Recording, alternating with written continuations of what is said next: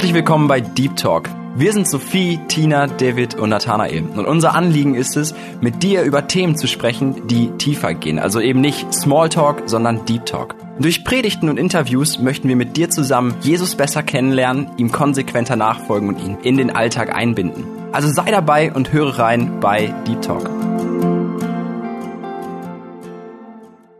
Herzlich willkommen hier, Esther und Anatoli. Ich bin sehr glücklich darüber, dass ihr für dieses Interview zugesagt habt und freue mich sehr, dass ihr vorbeigekommen seid.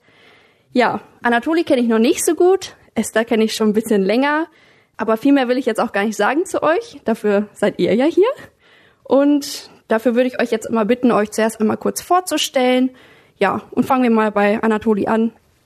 Ja, ich bin Anatoli Derksen, ich bin 33 Jahre alt und ja, ich komme aus Metting und ja, ich habe noch vier Geschwister, ich bin der Älteste und ich komme aus Russland und ja, habe da auch die ersten vier Jahre meines Lebens gelebt und bin dann nach Deutschland gezogen. Kommen wir jetzt mal zu Esther. Stell du dich doch mal vor. Ja, ich bin 30 Jahre alt. Ich habe fünf Geschwister. Ich bin aus einer Familie, wo meine Eltern schon zur Kirche gegangen sind. Seit meiner Geburt kenne ich das. Und ich habe auch als Hauswirtschafterin eine Ausbildung gemacht und durfte auch seit der Ausbildung in verschiedenen Haushalten als Hauswirtschafterin arbeiten. Ja. Anatoli, was machst du denn momentan beruflich? Genau, das hast du uns noch gar nicht verraten. Ja, ich bin bei der berühmten Tortenfirma Koppenrad und Wiese und bin da im Lager tätig. Ja, schön. Kommen wir doch mal tiefer in euer Leben rein. Und zwar, Esther sagte schon, sie ist gläubig aufgewachsen. Das heißt aber nicht unbedingt, dass man schon direkt einen gläubigen Weg geht. Jeder muss sich ja selbst einmal für Jesus entscheiden. Bei Anatoli war es ein bisschen anders. Du bist ja nicht direkt gläubig aufgewachsen, hast erst ein bisschen später was über Gott erfahren. Erzähl doch mal so ein bisschen, wie es dazu kam, wie dein Leben vorher verlief und wie du zu Gott gefunden hast, wie er dein Leben verändert hat. Ja, also ähm, als wir nach Deutschland gekommen sind, hatten wir erstmal groß, oder ich hatte große Probleme damit, dass ich gemobbt wurde in vielen Stellen, weil ich auch, naja, einfach anders war als die meisten und dann hatten wir halt, oder ich hatte keine schöne Zeit in meinen jungen Jahren, gerade bis zur Schule, bis zur weiterführenden Schule. Und ähm, ja, dann kamen meine Eltern auch zum Glauben und dann habe ich so Jungschau und alles miterlebt. Da habe ich ja dann auch einiges vom Glauben mitgekriegt. Und ja, das war aber so auch nichts für mich. Bin dann auch mit 16 ungefähr bin ich dann auch schon nicht mehr zur Jugend gegangen oder zur Jungschau gegangen dann und bin dann in die Welt, habe alles Mögliche angefangen auszuprobieren. Und äh, ja, da hat man halt seine ersten richtigen Freunde gefunden, wo man dann auch wirklich mit verschiedenen Dingen angefangen hat, zu rauchen, trinken, dann noch verschiedene Drogen und dann ja habe ich auch alles Mögliche da ausprobiert und habe das dann auch über ein Jahrzehnt lang so gemacht. Und dann bin ich irgendwann angefangen zu reisen auch, bin wirklich in der Welt gut rumgekommen, habe einiges erlebt und dann zum Schluss meiner Reise bin ich dann in, ja, oder zum Schluss meiner Weltreise bin ich dann auch irgendwann in Mexiko gelandet. Und da war das dann so, dass ich da auch sehr viel mit den Mennoniten da vor Ort zusammen da Zeit verbracht habe, bin da auch einfach zu den Gottesdiensten auch als Ungläubiger gegangen und ja, wurde da auch sehr herzlich aufgenommen. Ich habe da auch gearbeitet nebenbei und ja, und dann kam irgendwann einer von den Altkoloniern und die haben ein sehr verschwommenes Bild vom, vom Glauben, von der Bibel, von Gott und alles und so sind wir dann einmal ins Gespräch mit einem von denen gekommen und der sagte dann, na, gehörst du auch da zu dieser Gemeinde? Und ich sage, ja.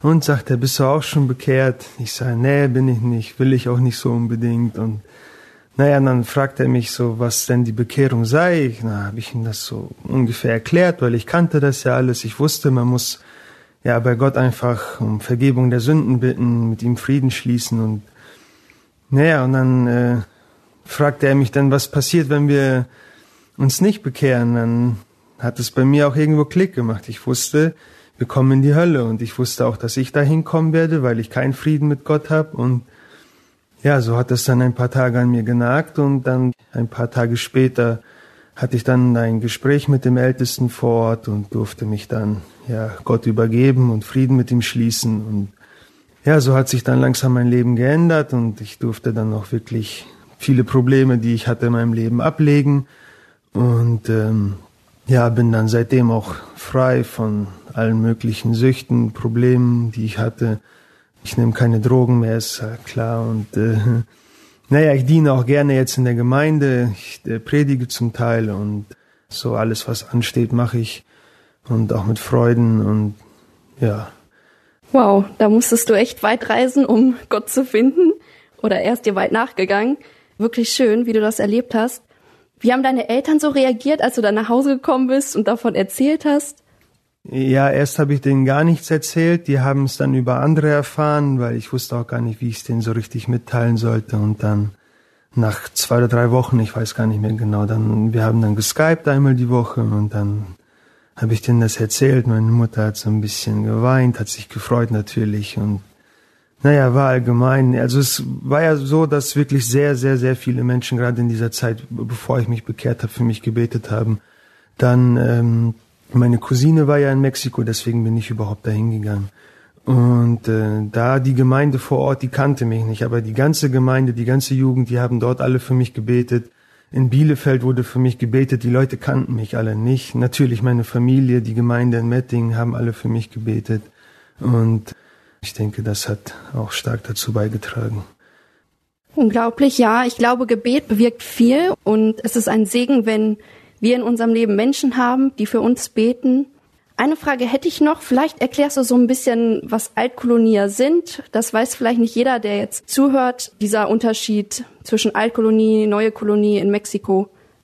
Also die Altkolonier sind ja nach Mexiko gekommen. Naja, die sind ja überall verteilt, nicht nur in Mexiko, aber gerade durch Mission von den Mennoniten hier aus Deutschland hat sich Verständnis gebildet darüber, was die Bibel sagt, wie Gott ist und die Altkolonier haben ein sehr verdrehtes Bild von Gott, von der Bibel. Es ist viel auf Gesetzlichkeit aufgebaut, wo gewisse Regeln einfach eingehalten werden müssen, wie gewisse Kleidung oder dass man kein Auto fahren darf und ähnliches und ja, und ein wirkliches Verständnis darüber, was Sünde ist, gibt es gar nicht und man sagt auch, dass man keine Heilsgewissheit haben kann und ähnliches. Also man kann nicht wissen, dass man in den Himmel kommt und gerade dadurch ist auch dieses Gespräch entstanden mit dem Altkolonier, dass er dann halt wirklich ernsthaft diese Fragen auch gestellt hat und auch wirklich ernsthaft auch Antworten darüber haben wollte, was im Endeffekt aus ihm passiert ist, weiß ich auch nicht. Das wollte ich auch gerade noch fragen, ob du weißt, was mit ihm passiert ist oder ob er mitbekommen hat, dass du dich für Christus entschieden hast, obwohl du erst gesagt hast, nein. Aber gut, das wissen wir nicht, dafür können wir beten. Jetzt würde ich mal zu Esther übergehen würde mich freuen, wenn du auch ein bisschen aus deinem Leben erzählst, wie du zu Gott gefunden hast. Ja, das ist tatsächlich so. Ich habe ja vorhin einmal erwähnt, dass ich in einem Elternhaus aufgewachsen bin, wo meine Eltern, seit ich denken kann, an Gott geglaubt haben und auch zur Kirche gegangen sind. Aber die haben das auch zum Ausdruck gebracht dadurch, dass die uns Kinder stark geprägt haben, positiv geprägt haben. Die haben uns eigentlich ein ziemlich klares Gottesbild gegeben, sehr bibeltreu und Dementsprechend wussten wir von klein auf schon ziemlich viel, aber ein Kinderverständnis hat trotzdem immer noch, ist etwas begrenzter, sage ich mal so. Und dementsprechend habe ich trotzdem vieles missverstanden. Und bei mir war das ganz häufig, das war von klein auf bis zu meiner Bekehrung, das kann ich schon mal jetzt sagen, ist das so gewesen, dass ich durchgängig immer Angst hatte, in die Hölle zu kommen. Also es war immer mit einer Angst verbunden, ja, wo ich einfach wusste, wenn ich mich nicht bekehre, komme ich in die Hölle. Aber was tatsächlich Bekehrung bedeutet, das hatte ich bis zu meiner Bekehrung, also wo ich dann 20 war, nicht verstanden. Ich hatte immer wieder Anläufe, wo ich das mitbekommen hatte, wo sich beispielsweise mein Bruder mal bekehrt hat. Dann weiß ich noch, wie ich danach zu meiner Mutter und zu meinem Vater gegangen bin, gesagt habe, ich möchte mich bekehren, weil bei mir auch dieses Denken da war, wenn ich mich jetzt nicht bekehre, dann werde ich nicht mit ihm zusammen spielen können und ich habe ihn gern und das war mir sehr schade, wobei ich hatte ja noch genug andere Geschwister, aber irgendwie war, war dieses Denken plötzlich so auf dieser Schiene da. Und das hatte ich paar Mal so in meinem Leben. Also, dass ich immer wieder durch auch Predigten oder irgendwelche Gespräche stark angesprochen war und dass ich immer wieder mal gebetet habe. Also, das hat sich dann bis zu meinem 20. Lebensjahr eben so durchgezogen. Aber in der Zwischenzeit konnte mein Leben, sage ich mal, nicht davor halt machen, weil ich nun mal in Sünde gelebt habe, weil ich nicht bekehrt war, habe ich natürlich in Sünde gelebt und da ich sowieso ein ziemlich impulsiver Mensch bin und sehr kopflos handle und entscheide, sind viele Dinge passiert oder habe ich mich für Dinge entschieden, die ich im Nachhinein natürlich stark bereut habe. Unter anderem habe ich natürlich auch ausprobiert, sowas wie, dass ich vieles geklaut habe oder ja, ich habe auch ziemlich stark Leute belogen. Ich bin auch mal in die okkulte Szene bisschen reingerutscht. Wobei ich immer das Gefühl hatte, ich bin doch ziemlich stark noch, also dass ich das noch ziemlich stark unter Kontrolle habe.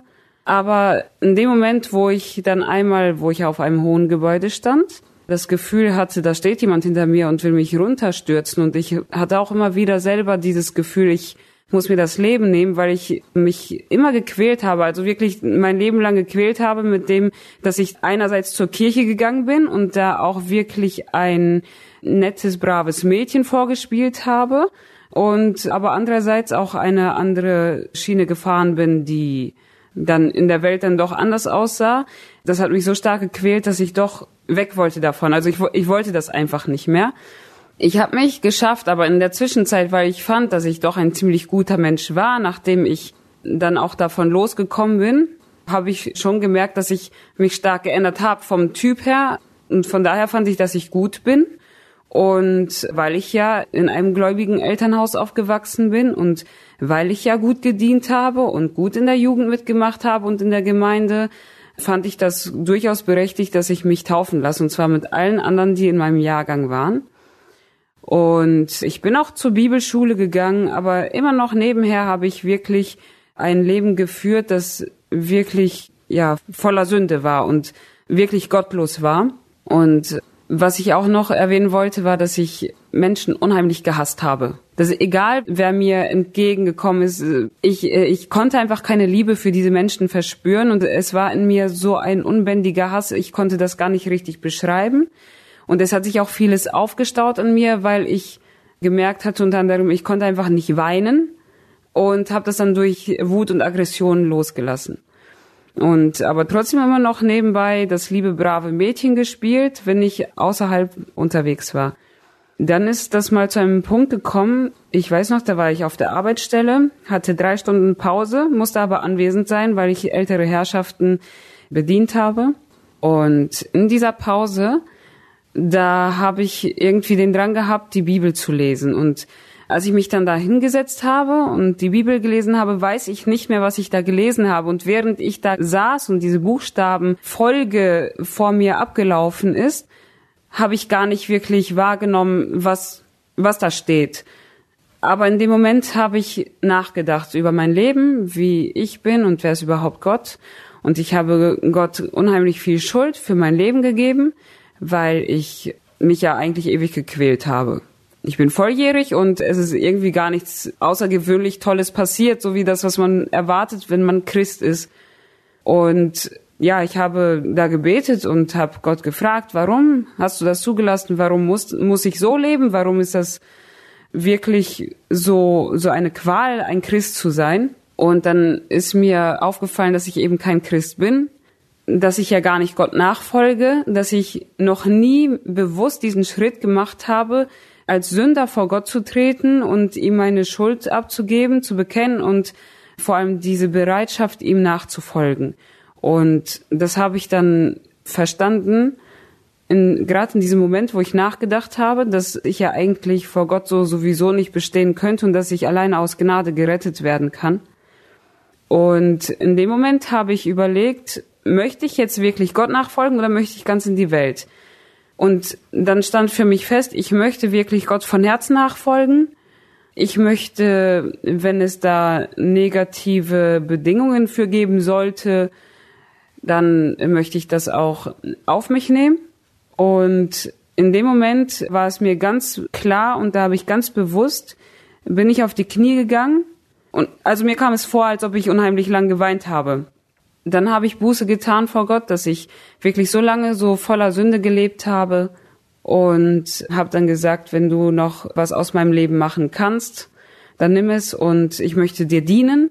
Und das ist jetzt nicht so, dass ich nach diesem Gebet dann plötzlich aufstand und Halleluja ausrufen konnte und voll lauter Freude rumgesprungen bin oder so, sondern das war, als ob das Leben normal weiterging. Und dann sind mir aber Dinge, die dann in der Bibel standen, plötzlich ganz anders deutlich geworden. Mir ist es bewusst geworden, was da eigentlich steht, was Gott von uns verlangt und da, wo ich dann aus Prinzip gehorsam gewesen bin, habe ich gemerkt, wie ich im Glauben wachsen durfte, wie ich auch vor allem in der Beziehung zu Gott selbst wachsen durfte und wie das eben einen erfüllt und wie das einen glücklich macht. Und von daher bin ich wirklich im Nachhinein froh und dankbar, dass ich ein Kind Gottes sein darf, eben nicht, weil ich glücklich sein darf, weil jetzt alles gut läuft, sondern weil ich in ihm wirklich diesen tiefen Frieden haben darf. Und ab dem Moment kann ich wirklich sagen, hatte ich nicht mehr diese ewige Angst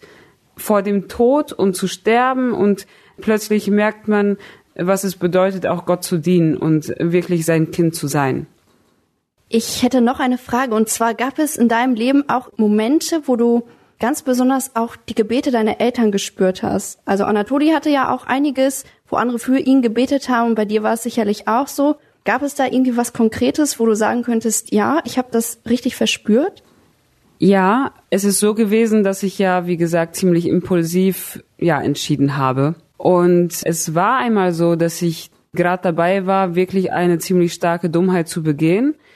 Das muss jetzt nicht unbedingt beim Namen genannt werden, aber es ging einfach darum, dass das schwerwiegende Folgen gehabt hätte. Und ich weiß noch, wie plötzlich in diesem Moment, in dieser Situation, der Punkt kam, wo ich gemerkt habe, da, dass da ein ähm, etwas ist, was mich hemmen möchte. Also ich habe das wirklich direkt gespürt. Und ich weiß ganz genau, oder in dem Moment war es mir auf einmal bewusst, dass, dass da jemand für mich betet und irgendwo hatte ich mir schon gedacht, dass es meine Eltern sein mussten. Und im Nachhinein dann hat tatsächlich meine Mutter mal gefragt, du sag mal, was ist da eigentlich gewesen?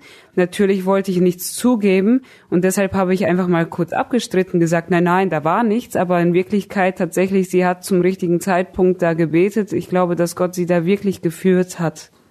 Wow, ja, unglaublich. Also, man kann sich oft genug sagen, das Gebet hat eine große Macht. Und ja, es ist auch sehr schön zu hören, wie Gott euch in eurem Leben verändert hat. Es ist so wunderbar, dass wir einfach nicht die gleichen bleiben müssen, wenn wir Gott nachfolgen, sondern dass er uns immer mehr und mehr in sein Bild verändert. Und das ist halt wirklich ein lebenslanger Prozess. Da bin ich noch nicht fertig mit, da seid ihr noch nicht fertig. Und ja, ich freue mich schon, wenn wir im Himmel einfach vollkommen sein werden. Was noch wichtig ist, was ich über dich weiß, Esther, du bist ja auch in einer Mission gewesen. Vielleicht erzählst du uns ein bisschen darüber, wie es dazu kam oder was du dort gemacht hast, wo du warst. Ja, genau, ich bin in Bolivien gewesen. Das war im Jahr 2014.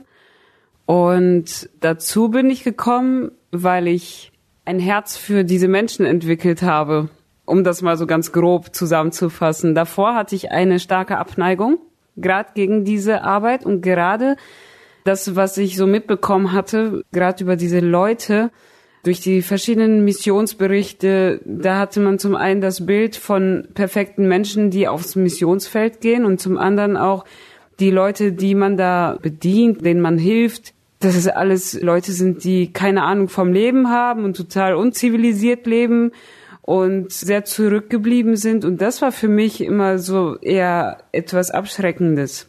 Das ist ja gewesen, als ich mich dann eben bekehrt habe, dass ich dann, oder dass mir dann wichtig geworden ist, eben, ja, Gott zu dienen. Und dann habe ich auch dafür gebetet und irgendwie kam mir immer wieder dieser Gedanke in den Kopf, dass ich mich dafür auch ruhig bereitstellen sollte und weil ich mich aufgrund eines falschen Bildes darauf auch wirklich sehr stark dagegen gesträubt habe und nicht glauben konnte, dass, dass man mich da gebrauchen könnte. Das war für mich irgendwie, ich wollte das einfach nicht. Also ich hatte auch eine Abneigung diesen Menschen gegenüber. Allerdings war das 2012 so, dass mein Bruder in Bolivien gewesen ist. Wir haben ihn besucht und da habe ich mal die ganze Arbeit etwas kennengelernt und auch die Leute und die Jugendlichen vor Ort und da hatten mich das Ganze nochmal anders angesprochen. Und ich habe gemerkt, dass es da ganz normale Menschen sind, wie hier auch, die allerdings eben Hilfe brauchen. Und dann hat mich das nochmal neu angesprochen. Ich muss natürlich ganz stark meinen Stolz brechen in dieser Hinsicht, aber als ich dann wirklich bereit dafür war, dann gab es auch eine Stelle eben in Bolivien. Und äh, dort durfte ich dann auch in der Aufbauhilfe tätig sein. Das war dann vor allem als Lehrerin in einer Schule und auch den Kindergarten, also das ist eher Vorschule gewesen. Das durfte ich dann auch machen. Natürlich auch in der Gemeinde mithelfen, Leute besuchen, Und das ist natürlich nicht immer einfach, aber man durfte vieles mit Gottes Hilfe machen, eben weil man in dem Gebiet keine Erfahrung hat, wie zum Beispiel als Lehrerin. Ja, schön. Wenn du so zurück an diese Zeit denkst, was ist dir besonders hängen geblieben? Ja, das ist mir ziemlich wichtig geworden, dass es eben tatsächlich stimmt, was in Gottes Wort steht. Und zwar unter anderem, dass wenn ich mich in erster Linie nach seinem Reich kümmere, dass er dann mir den Rest schon zukommen lassen wird. Und mein Ziel war es ja auch, die Leute dort zu ja bedienen, sage ich mal. Und es ist so gewesen, dass ich mal eine ziemlich arme Familie dort besucht habe. Und ich wollte das eigentlich an dem Abend nicht, weil wir hatten zum einen unheimlich wenig Schulmaterial. Ich musste mich noch ziemlich stark reinfinden. Wir hatten keinen Kopierer, wir mussten alles von Hand abschreiben. Ich wollte eigentlich am nächsten Tag einen Test mit den Schülern machen. Und das war ziemlich zeiteng alles. Es war sehr knapp alles. Und zudem bei der Hitze ist man schnell müde. Das heißt, ich möchte ziemlich bald ins Bett. Ich bin äh, sonst am nächsten Tag nicht zu gebrauchen. Dann habe ich auch mir so gedacht, ich werde trotzdem diese Familie besuchen, weil die eben gefragt haben dann saß ich wirklich, bis es dunkel war, bis ich selber wirklich sehr müde war und ich musste noch mit dem Fahrrad zurück und das war jetzt nicht so, dass das da zivilisiert beleuchtet war, dass die Leuchtmittel bestanden aus Sterne und Mond und der Weg bestand aus Schlamm, wenn es geregnet hat und ansonsten war es eher Sand oder Lehm. Und ich weiß noch, wie ich auf dem Weg nach Hause irgendwie merkte, dass die Straße voll lag mit irgendwie länglichen Stäben, bis ich gemerkt habe, als ich über den ersten Stab gefahren bin, dass es Schlangen waren. Die kommen nämlich nachts auf die Straße, weil die schön warm ist und im Wald ist es natürlich dann feucht und wird kühl. Und die lagen da alle schön ausgestreckt und haben sich schön gewärmt und ja, ich durfte dann da über diese Schlangen rüberfahren und die hat man immer zu spät bemerkt. Und da war das schon mal ein Wunder, dass sie nichts gemacht haben, sondern einfach wirklich ruhig waren. Und als ich dann zu Hause angekommen bin, war ich so müde, ich konnte mich absolut gar nicht konzentrieren. Und am nächsten Morgen war das, äh, also ich habe mich nicht wirklich gut ausgeruht in der Nacht und am nächsten Tag war ich so müde und ich wusste ganz genau, aber als erstes muss ich mir noch Kraft holen, indem ich bete und Bibel lese. Das habe ich dann auch gemacht und ich wusste aber, dass da absolut überhaupt gar nichts vorbereitet ist für die Schule. Und wie gesagt, wir hatten auch kein Material in der Zeit, zumindest für das, was ich als Fach dann da de, an dem Tag da auch unterrichtet habe. Und ich habe dann einfach nur noch gebetet, Herr, schenke mir Weisheit, bin einfach zur Schule gegangen, ohne jegliches äh, Vorbereitungszeug. Und dann hat ein Schüler im Unterricht eine Frage gestellt, womit ich dann den kompletten Unterricht füllen konnte, was wirklich sinnvoll war, wo ich glaube, dass Gott das so geführt hat. Und das hat auch ziemlich stark nochmal mein Denken und die Erfahrung geprägt, dass wenn ich zuerst das tue, was wichtig ist, dass ich dann auch schon das Richtige im Nachhinein dann auch schon bekommen werde. Ja, schön.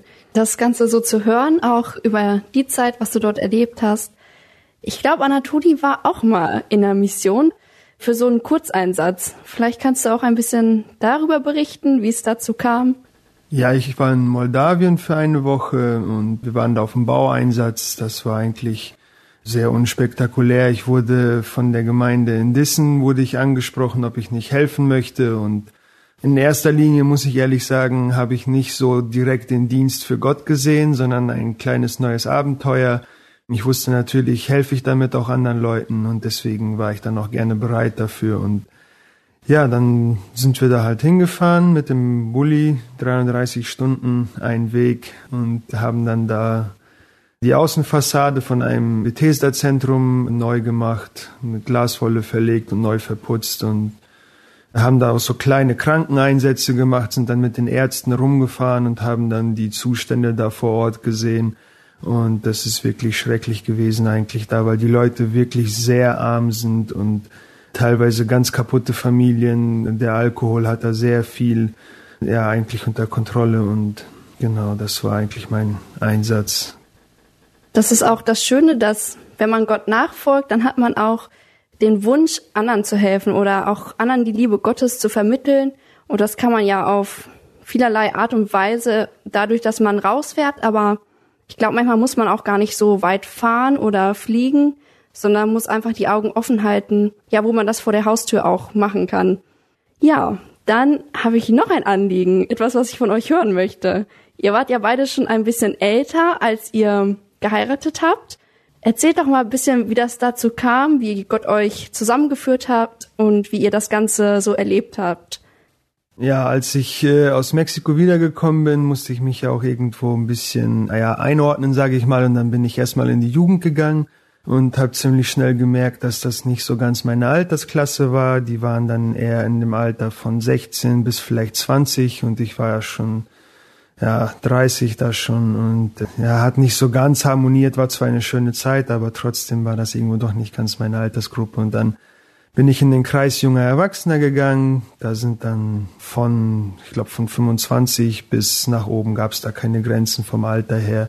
Und ja, da bin ich dann noch ein paar Jahre lang hingegangen, bis dann irgendwann Esther auch mal da gewesen ist. Und ja, am Anfang noch gar nicht so auffällig, aber mit der Zeit dann ist mir doch immer so ein bisschen mehr aufgefallen. Sehr lebensfroher Mensch und ja, war auch sehr interessant und auch sehr interessante Hobbys, war auch immer so ja, hat mir sehr zugesprochen auf jeden Fall. Und dann, ja, für mich war das halt klar, ich war auf der Suche nach einer Frau, nur halt nicht genau nach welcher Frau. Und bei mir ist es halt so die Situation, dass ich in einer sehr kleinen Gemeinde bin und dass viele Menschen davor sehr schnell abgeschreckt sind und auch nicht bereit sind, in so einer Gemeinde mitzuarbeiten. Und ja, dann nach der Zeit habe ich erfahren, dass Esther freiwillig nach Beckum gegangen ist und das ist auch nicht gerade die größte Gemeinde, schon etwas größer als unsere Gemeinde, aber vielleicht war es auch für sie eine kleine Vorbereitung auf unsere Stelle. Und das war irgendwo dann für mich so ein kleiner Anstoß. Also das so quasi das Tüpfelchen. Und ja, dann habe ich halt sehr, sehr lange dafür überlegt und dafür gebetet. Und ja, und dann war es eines Tages so, dass Sie war in Belize im Urlaub und ich wusste, dass sie nicht, also es war Ostern, Ostermontag und wir hatten vom Kreis Junger Erwachsene hatten wir eine Veranstaltung und dann, ich wusste, sie wird nicht da sein, weil sie noch im Urlaub war. Und irgendwie habe ich mir so gedacht, ich sage, ja, wenn sie da heute auftaucht, dann werde ich sie einfach fragen. Und dann saßen wir da und auf einmal sagt dann ein, ein Freund von mir, da sagt er, also sie, weil sie kam von hinter mir und mein Freund, der hat sie dann gesehen und dann sagt er, oh, Schwester Esther und in dem Moment ist mir fast die Kinnlade runtergefallen und ich dachte, okay, jetzt hast du dir sowas vorgenommen, dann ziehst du das auch durch und ja, gerade an diesem Abend dann, eigentlich bin ich schon mit der Einstellung hingegangen, früh nach Hause zu fahren. Und ich dachte, okay, dann warte ich, bis sie nach Hause fährt und dann frage ich sie später auf dem Parkplatz, laufe ich hier hinterher und frage sie dann einfach und dann zog sich der Abend in die Länge und immer länger und immer länger und ich denk, Mensch, will die denn gar nicht nach Hause fahren? Das gibt's doch gar nicht. Und dann irgendwann höre ich dann so, ja, ich mach mich auf den Weg und dann ich sage ja endlich und dann stand ich draußen auf dem Parkplatz und ja, hab sie dann gefragt. Ja, und eine Woche später, nicht mal ganz eine Woche, dann hat sie mir schon geantwortet, dass wir uns treffen sollen und hat sie mir dann auch zugesagt. Ja, vielen Dank. Vielleicht erklärst du uns noch ganz kurz für die, die es nicht wissen, was der Kreis junger Erwachsener ist. Also ja, in unseren Kreisen ist es ja so, dass man von der Kinderstunde in die Jungschar, von der Jungschar in die Jugend kommt und nach der Jugend ist meistens nicht mehr viel. Also die meisten bleiben dann in der Jugend und heiraten, sind dann in der Gemeinde ganz normal tätig. Und für die, die nicht verheiratet sind, also es ist ja, für Ältere, die mit den Jüngeren in der Jugend nicht mehr so zu tun haben wollen oder nicht, wo es einfach nicht mehr passt, dass sie dann Gemeinschaft mit anderen Gläubigen haben können und einfach mit Gleichgesinnten Gemeinschaft zu haben und dann ja halt für Singles in erster Linie. Mhm. Und wo ist das ganz? Also wenn jetzt hier vielleicht jemand zuhört, der auch so in die Altersgruppe passt und vielleicht sagt, okay, ja, mittlerweile ordne ich mich auch nicht mehr so ganz in der Jugend ein Könnten die da irgendwie Anschluss finden? Ist das offen für alle? Ja, genau. Es ist offen für alle. Es ist auch nicht irgendwie eine gemeindeinterne Sache, sondern es kommen wirklich aus allen möglichen christlichen Richtungen Leute zusammen, ob das jetzt Mennoniten, Baptisten oder sonst irgendwelche Richtungen sind, die kommen da alle zusammen. Das findet in Bielefeld statt, da gibt es zwei Stellen. Genau. Von der Mennonitengemeinde aus wird das organisiert. Ja, super. Also bei Interesse könnt ihr euch gerne melden. Jetzt kommen wir mal zu Esther. Wie hast du denn das Ganze aus deiner Sicht erlebt, wahrgenommen? Also eure Freundschaft, wie ihr zusammenkamt. Erzähl doch mal gerne ein bisschen. Ja, bei mir ist das so gewesen, dass ich ja von klein auf natürlich trotz allem zur Kirche gegangen bin und da hat man schon dieses Bild und man wird ziemlich stark in die Richtung geprägt. Ja, ja, in der Jugend, dann kriegst du ja schon deine Freunde, dann heiratest du. Das ist bei mir nicht der Fall gewesen. Das ist aber auch gewesen, dass ich eine Zeit lang sogar abgeschreckt war von vielen und eigentlich gar nicht heiraten wollte. Natürlich war das nicht so, dass ich jetzt nie heiraten wollte, aber man hatte schon manchmal den Eindruck, dass alle möglichen, die verheiratet sind, unglücklich sind und so viele Verpflichtungen haben. Und ich habe so ein wunderbares freies Leben, ich reise durch die Gegend. Und dann ist es aber so gewesen, dass ich irgendwann mal zugeben musste, dass es eben doch der ganz natürliche Weg sein sollte, eigentlich auch der Bibel nach. Aber auf jeden Fall musste ich auch da selbst meinen Stolz mal einfach brechen und sagen, dass ich auch selbst dazu bereit bin. Ja, und da mit meinen Vorurteilen aufräumen weil man ja eigentlich weiß, schon allein mit egal welchen Personen man zusammen zu tun hat, dass man ja miteinander klarkommen muss und dass es häufig auch an mir liegt, ob es jetzt harmoniert oder nicht. Und als ich dann endlich mit diesem Vorurteil aufgeräumt habe, ist es so gewesen, dass ich dann auch schon über die 25er Grenze hinaus war es ist so gewesen, dass ich ganz häufig natürlich, wenn ich irgendwo unterwegs war, habe ich gemerkt, wie anstrengend das ist, wenn man immer darauf achtet, so, oh, hat er geguckt und was macht der da hinten und gibt's hier den richtigen? Und ich denke, dass ich nicht unbedingt die Einzige in solchen Kreisen bin, dass es durchaus vielen passiert, dass die so denken.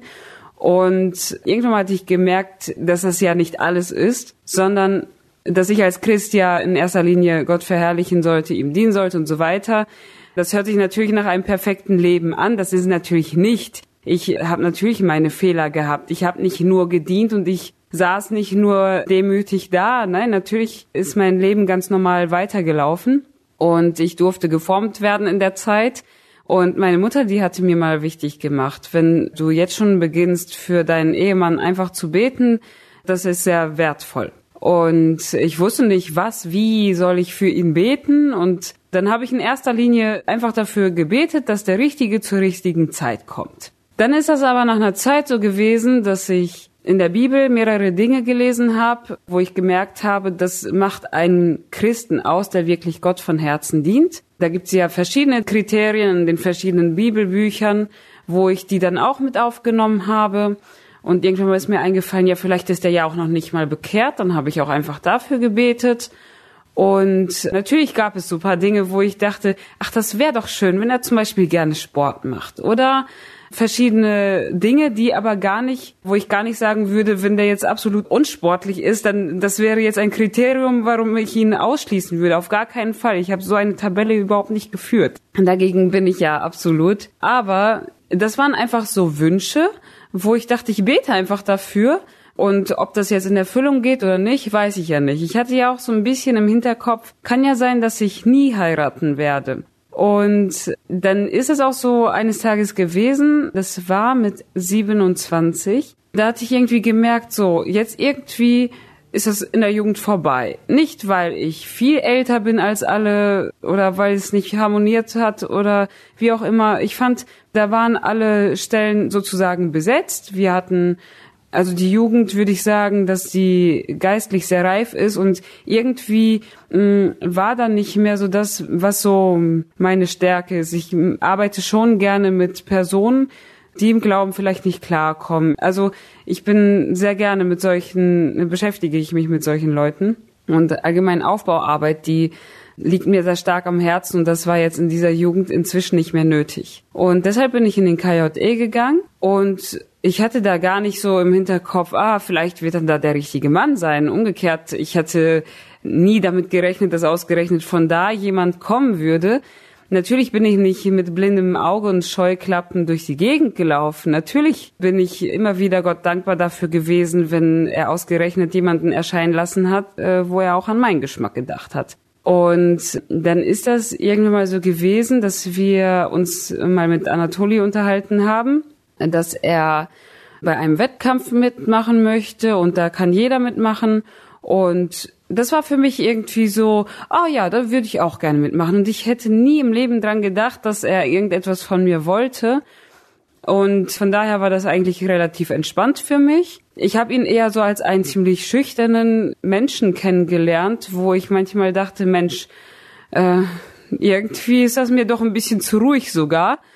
Dann ist es so gewesen, als wir uns da auf diesen Wettkampf vorbereitet haben, dass es bei der Anmeldung nicht so richtig geklappt hat. Und dann mussten wir uns nochmal gegenseitig kontaktieren. Und das war, als ich in den Urlaub gefahren bin. Das war, da saß ich in dem Zug Richtung Flughafen. Und dann hat er mich gerade angeschrieben und sagte mir in dem Anschreiben, dass ich mir keine Sorgen machen brauche. Es klappt, alles funktioniert. Und von daher, naja, auch wenn ich keine Bestätigungs-E-Mail bekomme. Und äh, dann schrieb ich zurück, war am, am, ein wenig am Scherze machen und sagte noch, na ja, dann fahre ich jetzt und fliege in den Urlaub und bereite mich auf den Wettkampf vor. Und äh, dann hat er mich gefragt, wann ich denn zurückkommen würde und dann meinte ich eben, dass ich Ostermontag noch nicht da sein würde. Und selbst da hatte ich mir nichts bei gedacht. In Belize hatte ich eine sehr schöne Zeit. Ich habe da meine Schwester besucht. Und dann auf dem Rückflug war das so, dass ich plötzlich einen Flug, den zweiten Flug, fünf Stunden früher ausgestellt bekommen habe, als das, was ich davor eigentlich gebucht habe.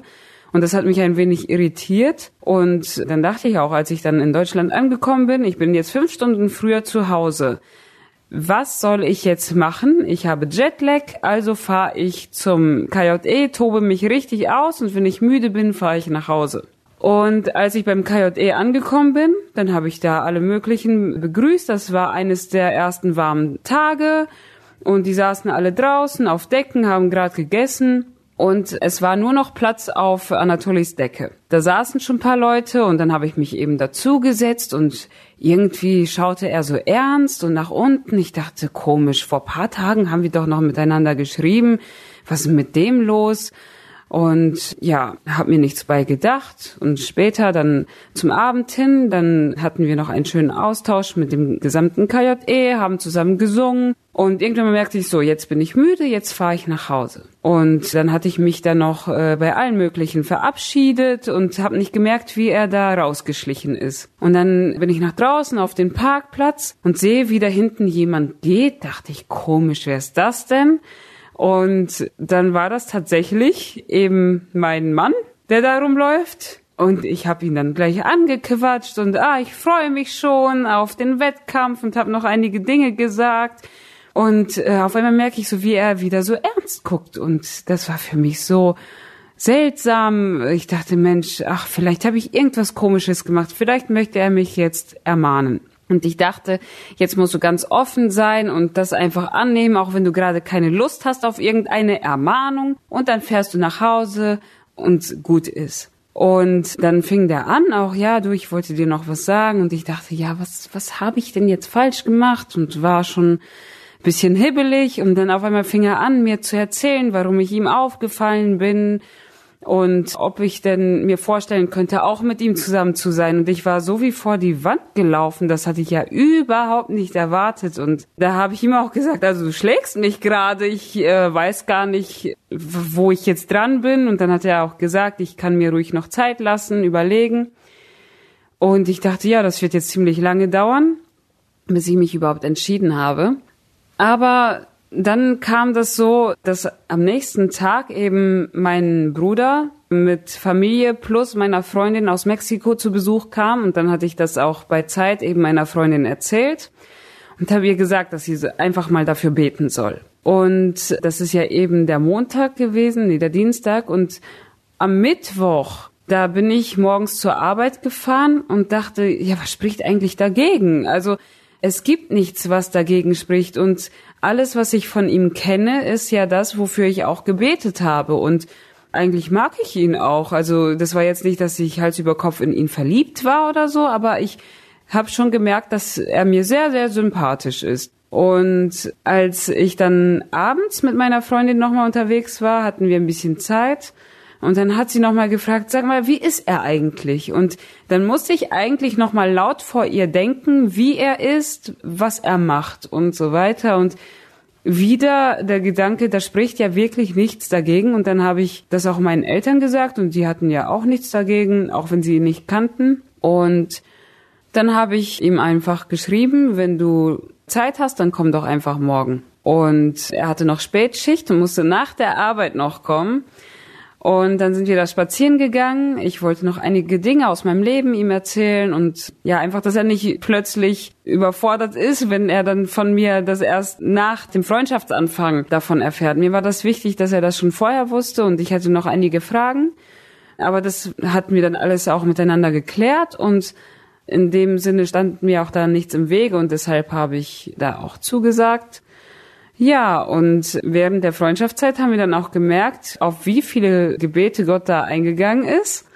Oder ja, einfach wie viele Wünsche, obwohl das gar nicht wichtig ist, aber ganz, ganz viele Punkte, wo ich im Nachhinein dachte, interessant, dafür habe ich gebetet und es hat sich wirklich gelohnt, dafür zu beten und darauf zu warten. Und ja, ich kann wirklich sagen, dass ich wirklich sehr glücklich verheiratet bin. Ja, wirklich schön, eure Geschichte zu hören. Hoffentlich auch ermutigend für andere, die vielleicht auch schon ein bisschen älter sind. Ich glaube, ganz wichtig ist wirklich, dass man zufrieden in Gott ist, dass man durch Christus erfüllt ist. Und wenn das stimmt, dann wird ja auch alles andere zum Besten für einen führen. Und bei euch hat das wirklich schön geführt. Das freut mich. Jetzt seid ihr auch beide sehr aktiv in der Gemeinde. Anatoli erzählte ja schon, dass das eine etwas kleinere Gemeinde ist. Das wäre dann auch schon ein Gebetsanliegen, wofür wir auch beten können, dass die Gemeinde dort wachsen kann, dass einfach noch mehr Menschen zu dem lebendigen Glauben an Christus kommen. Wenn ihr jetzt vielleicht noch ein paar konkrete Anliegen habt, könnt ihr die uns auch gerne mitteilen, wofür dann hoffentlich viele beten werden. Ja, unter anderem haben wir ja absolut keine Jugendarbeit, aber wir haben auch sehr, sehr wenige Mitarbeiter. Das meiste bleibt natürlich auf wenigen Männern hängen. Und die ganzen ehemaligen Freunde zum Beispiel von meinem Mann sind auch noch nicht im Glauben.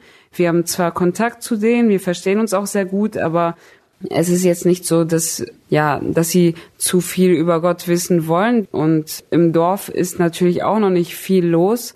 Da wünscht man sich auch, dass wir da viel mehr an die Menschen rankommen können und äh, dass die dann eines Tages eben auch verstehen können, dass sie Jesus brauchen. Okay. Ja, herzlichen Dank euch beiden. Es war wirklich schön mit euch hier zusammen in der Runde zu sitzen und ein bisschen aus eurem Leben zu hören, wie Gott ja auch Wunder getan hat. Und an dieser Stelle wünsche ich euch, liebe Zuhörer, dass ihr viel aus dieser Geschichte lernt, aus der Geschichte der beiden Esther und Anatoli, dass ihr auch für sie betet. Und nächste Woche hören wir dann wieder ein Thema von Georg Jäger. Und zwar geht es um Hingabe. Sophie wird die Sendung moderieren und du darfst dich jetzt schon drauf freuen. Ja, dann bleibt mir an dieser Stelle nur noch zu sagen, bis zum nächsten Mal und Gottes Segen.